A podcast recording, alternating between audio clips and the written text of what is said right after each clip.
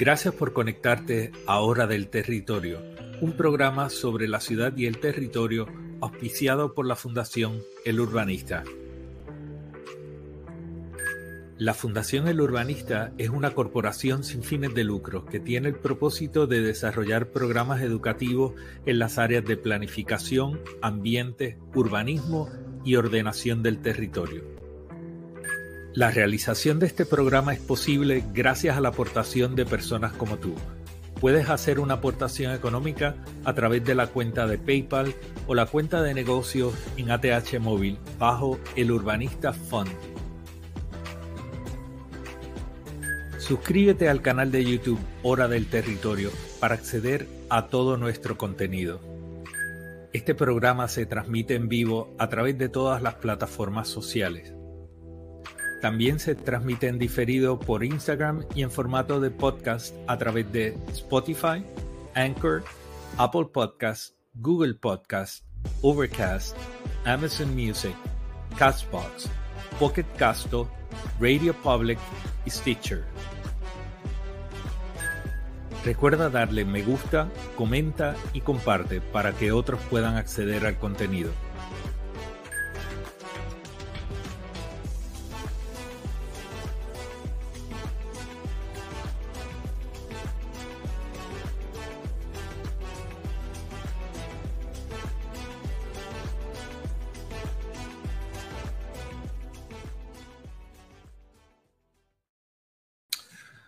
Hola gente, buenas noches. Soy Pedro Cardona Roig, el urbanista, y estamos haciendo esta transmisión especial de Hora del Territorio porque en el día de hoy hemos recibido una información que es fundamental para que la gente entienda hasta dónde se extiende el alcance de la mafia de permisos en Puerto Rico. Les voy a pedir por favor que compartan este episodio desde ya porque es súper importante que todo el mundo conozca esto que está sucediendo en Puerto Rico. Le doy las buenas noches a, está por aquí Ivonne, Javier Rivera, Mildred Lozada, José Che, Michael Gutiérrez, está el señor Vega, eh, Samuel Delgado.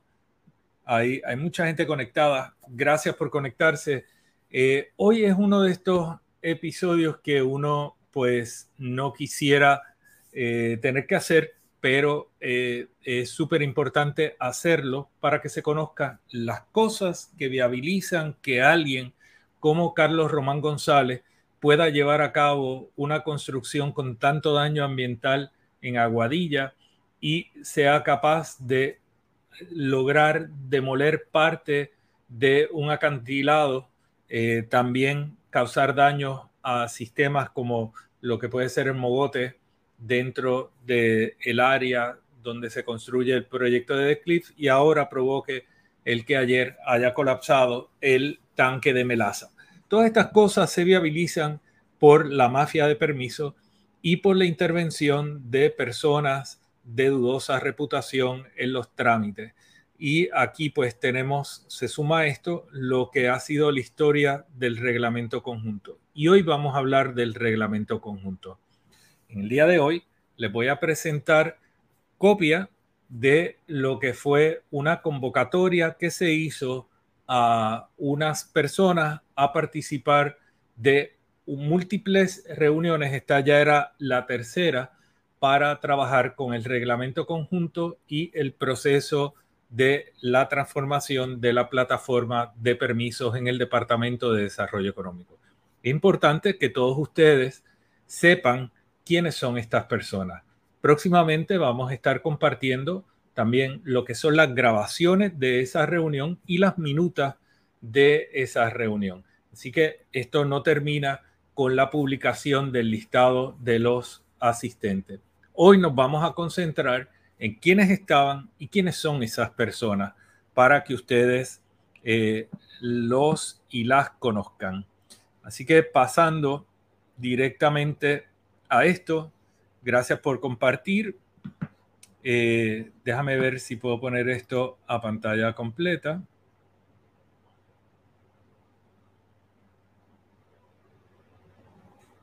Como nunca utilizo Dale. Aquí estamos. Bueno, gente, aquí ustedes pueden ver la agenda de la tercera reunión del Comité Timón en pro de un gobierno ágil. En el día de ayer, el gobernador aparecía ayer o antier, aparecía en la Asociación de Constructores de Hogares en su asamblea anual y dio un mensaje y anunció que este proceso se estaba llevando a cabo y que próximamente estarían presentando el reglamento conjunto de 2023 en su versión final.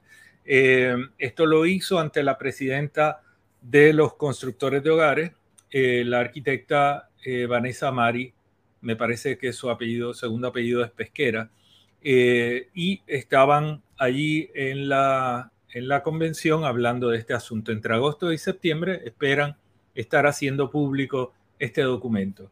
El día 30 de marzo del el 2023 a las 5 de la tarde convocaron a una reunión en el salón de conferencias del secretario del Departamento de Desarrollo Económico. Recordemos que ahora la Junta de Planificación y la Oficina de Gerencia de Permisos están bajo la dirección de Manuel Sidre. Y entre en la agenda pues tenían programado el dar una bienvenida y entonces iban a estar convocadas el señor Sidre Miranda y estaba también la señora Iris Santos Díaz, que es la subsecretaria. Eh, le acompañaba también, aquí lo podemos ver más claro, acompañaba también la Oficina de Gerencia de Permisos representada por el licenciado Félix Rivera, que es el secretario auxiliar a cargo de la Oficina de Gerencia de Permiso, presidente de la Junta de Planificación, Julio Lazuz, eh, y también el ingeniero José Díaz Díaz, que es un miembro asociado de la Junta de Planificación, quien se ha dedicado a la gestión de permiso. No tiene conocimiento ni ha eh, redactado reglamentos en el pasado. De hecho, en esta lista no hay ninguna persona que haya redactado reglamentos con la excepción de una persona que voy a mencionar más adelante. Está también el señor Ildefonso Ortiz, a quien todos conocemos por el caso de Sol y Playa. Esta era la persona que desde Fortaleza interactuaba con el otro Ildefonso que estaba destacado del Departamento de Recursos Naturales en el Departamento de Desarrollo Económico a cargo del área de permiso y que luego regresa a su puesto eh, luego de haber quedado evidenciado que estaba tratando de favorecer a su socio que era eh, Román Más, eh, el que certificó el deslinde que no tenía facultad para certificar y este señor Ildefonso Ortiz conocía todo lo que estaba pasando del lado de la OPE. Es una de las personas que se alega tiene privilegios para poder entrar a la plataforma de permisos de la Oficina de Gerencia de Permisos.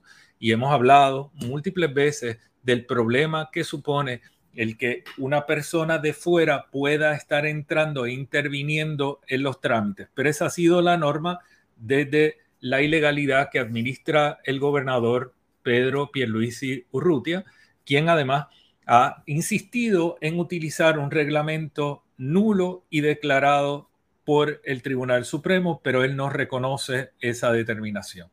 Estaba presente en representación de Fortaleza también Roberto Méndez Martínez, eh, del Departamento de Transportación y Obras Públicas, la secretaria, y también Lineta Licea, de la Junta Reglamentadora de Servicio Público, Ferdinand Ramos Sueger, y estaba también el licenciado Baldo Soto García, junto a Lisa Hernández Rivera de Luma Energy, o sea, la compañía privatizadora del sistema de energía que tiene interés particular en su negocio, estaba en esta reunión representada por Mario Hurtado y también María Mercado Rondón. De Acueductos estaba Doriel Pagan, la ingeniera directora ejecutiva, y Joel Lugo Rosa. Del Instituto de Cultura estaba Carlos Ruiz Cortés, o estaba convocado, y estaba también su Heidi Barreto. Esta es la única persona que ha participado en la redacción de reglamentos, curiosamente el reglamento de 2019 y el de 2020, que además de ser muy deficiente, fue declarado nulo por el tribunal por asuntos procesales aunque tiene unos serios problemas sustantivos que se arrastran hasta la versión de 2023. Así que eh, esa es la persona que ha estado allí. Del Departamento de Recursos Naturales estaba Anaís Rodríguez Vega y también estaba el ingeniero Luis Sierra. Recordemos que el ingeniero Luis Sierra es la persona que en el caso de la faltera de Bayamón no encontró que hubiera ninguna razón para solicitar los estudios requeridos por el plan del Carso para el caso de la faltera. Estando dentro de la zona de amortiguamiento, toda la faltera, él no solicitó que se hicieran estudios de detalle para analizar los impactos que podía tener la operación de esa faltera en Bayamón sobre los sistemas naturales del Carso. Fue el ingeniero Luis Sierra el que firmó esto, eh, dando un visto bueno para el cual realmente no tiene facultad porque la ley dice que quien puede hacer esa excepción es el secretario o la secretaria del Departamento de Recursos Naturales una vez evalúe todos los componentes que están ahí. Luis Sierra violentó eso y autorizó.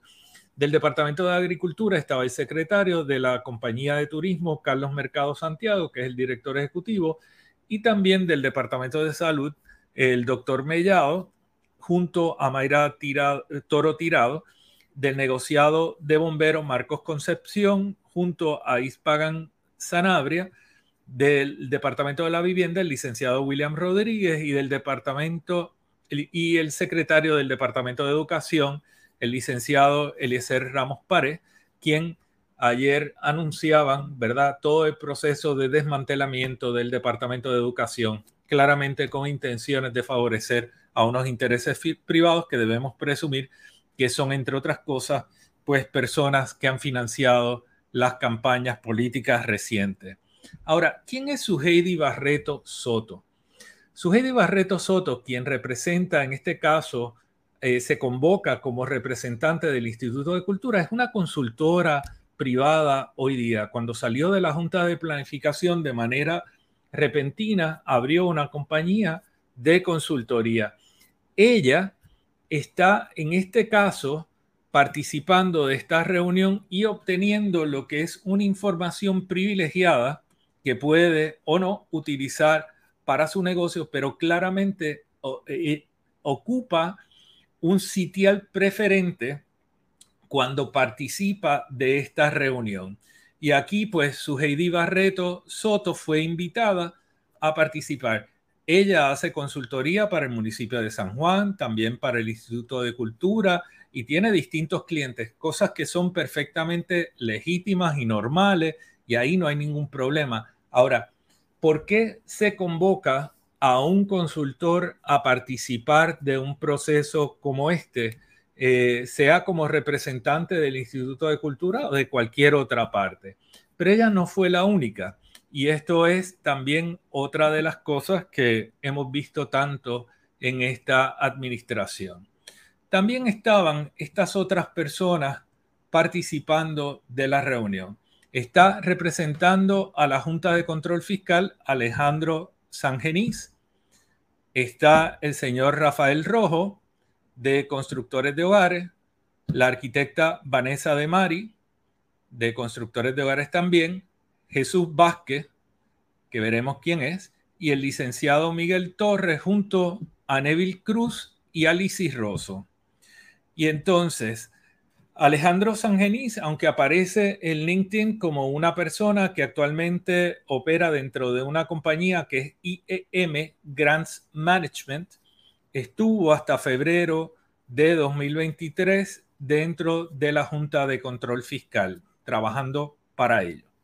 El señor Rafael Rojo representaba a uno de los grupos de bonistas, que el primer grupo que logró una negociación de repago de deuda fue el señor Rafael Rojo.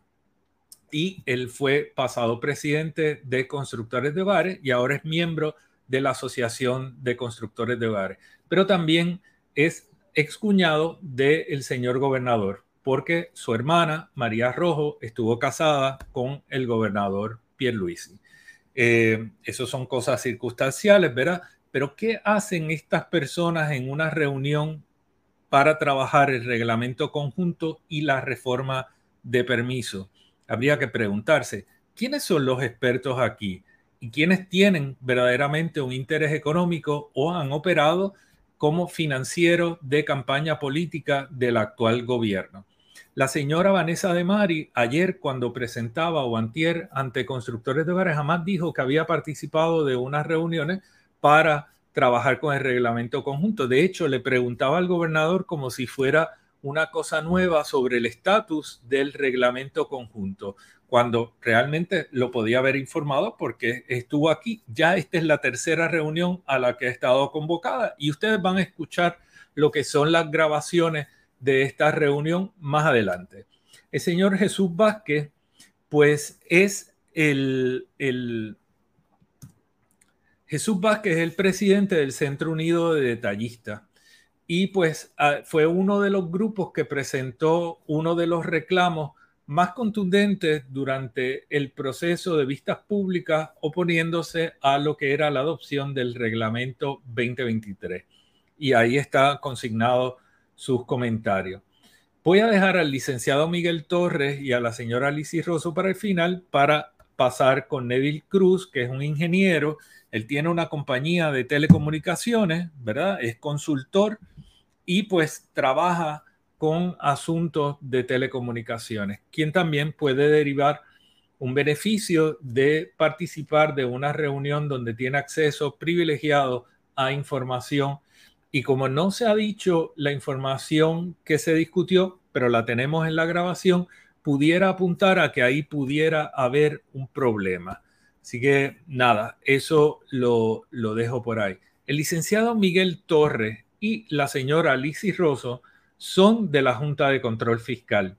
Y de hecho, la señora Rosso en una reunión de los contratistas generales expresó cuando se hizo la presentación del reglamento 2022, lo que había sido su rol en esa redacción y cómo había activamente entregado a el ingeniero Gabriel Hernández, entonces director de la Oficina de Gerencia de Permisos, el borrador del reglamento conjunto para que se llevara a discusión pública, dándose a entender en esa grabación que había tenido la Junta de Control Fiscal el rol protagónico de redacción de ese reglamento tan tóxico, mal redactado y que además fue declarado nulo por los incumplimientos procesales que se llevaron durante ese proceso.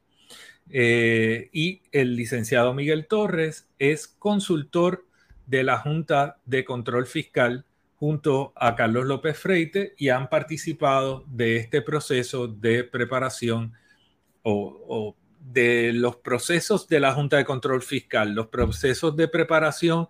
La señora Lizy Rosso no ha dicho quiénes participaron, que yo sepa. Así que desde esa perspectiva no podría decir.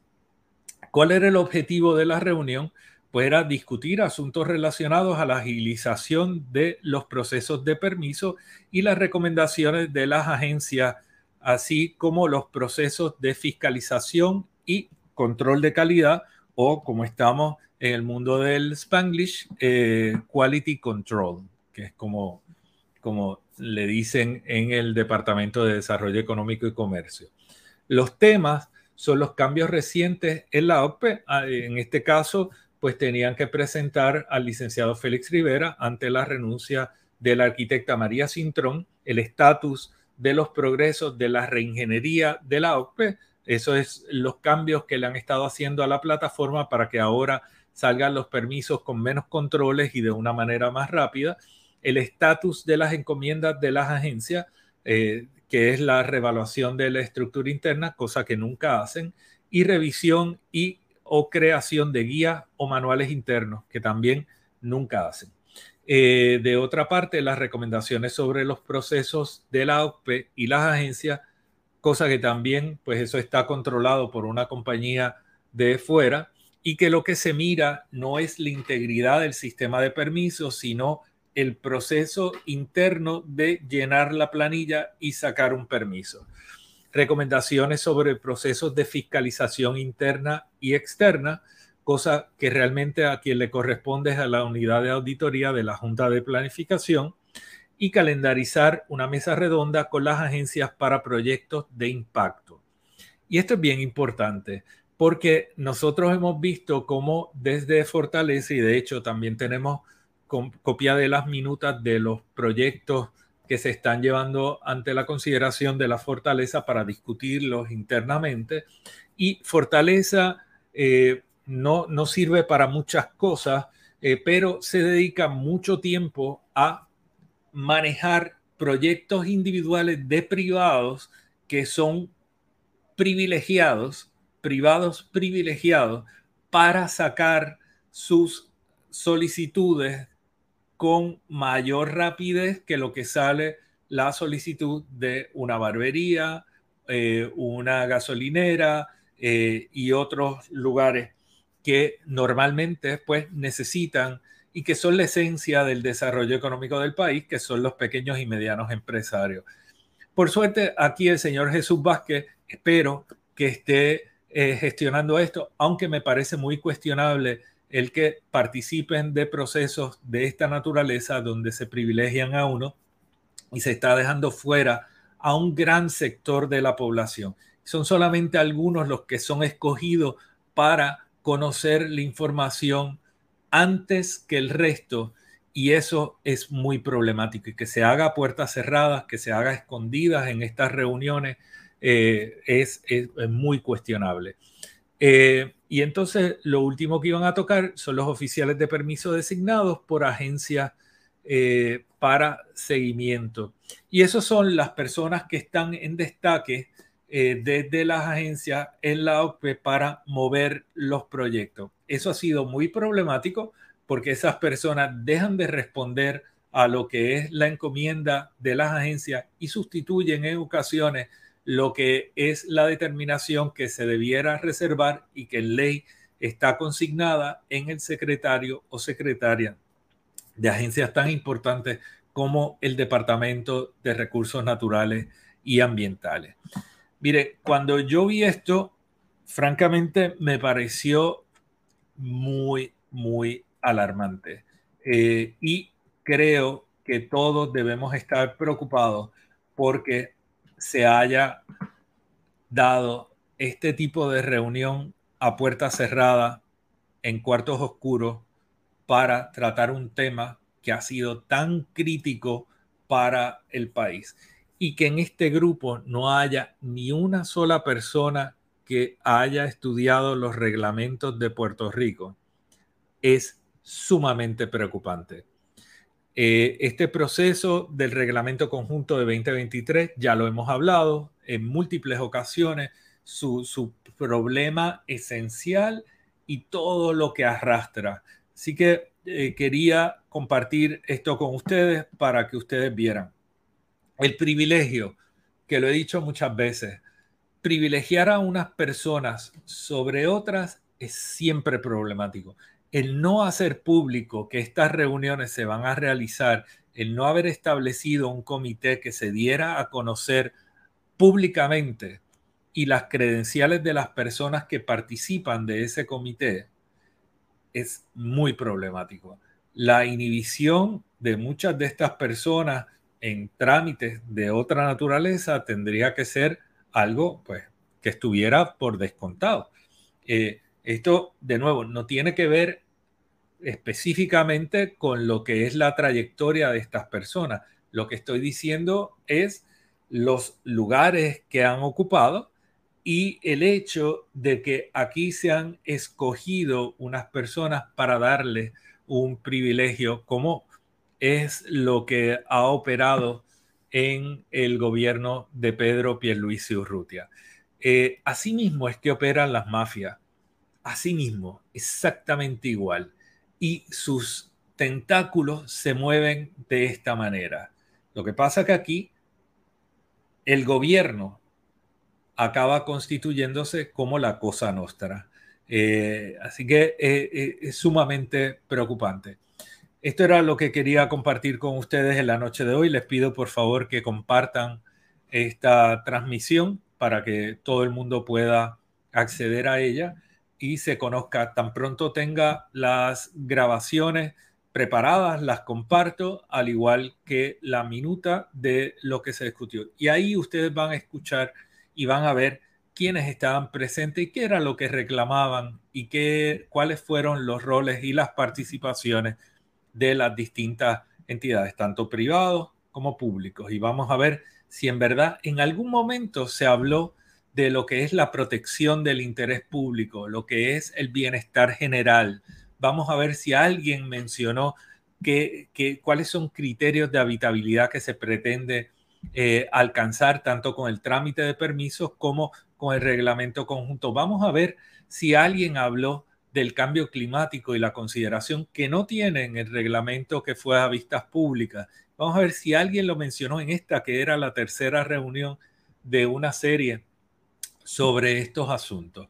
Así que todo eso ustedes lo van a poder ver y juzgar por cuenta propia. Yo lo que les presenté hoy es simplemente la convocatoria y el listado de las personas que fueron invitadas a participar de esta reunión. Gracias, gente. Que tengan todos y todas buenas noches. Gracias por conectarse a Hora del Territorio, hoy y siempre. Me despido por acá. Buenas noches. Recuerda darle me gusta, comenta y comparte para que otros puedan acceder al contenido. Suscríbete al canal de YouTube Hora del Territorio para acceder a todo nuestro contenido. La realización de este programa es posible gracias a la aportación de personas como tú. Puedes hacer una aportación económica a través de la cuenta de PayPal o la cuenta de negocios en ATH Móvil bajo el Urbanista Fund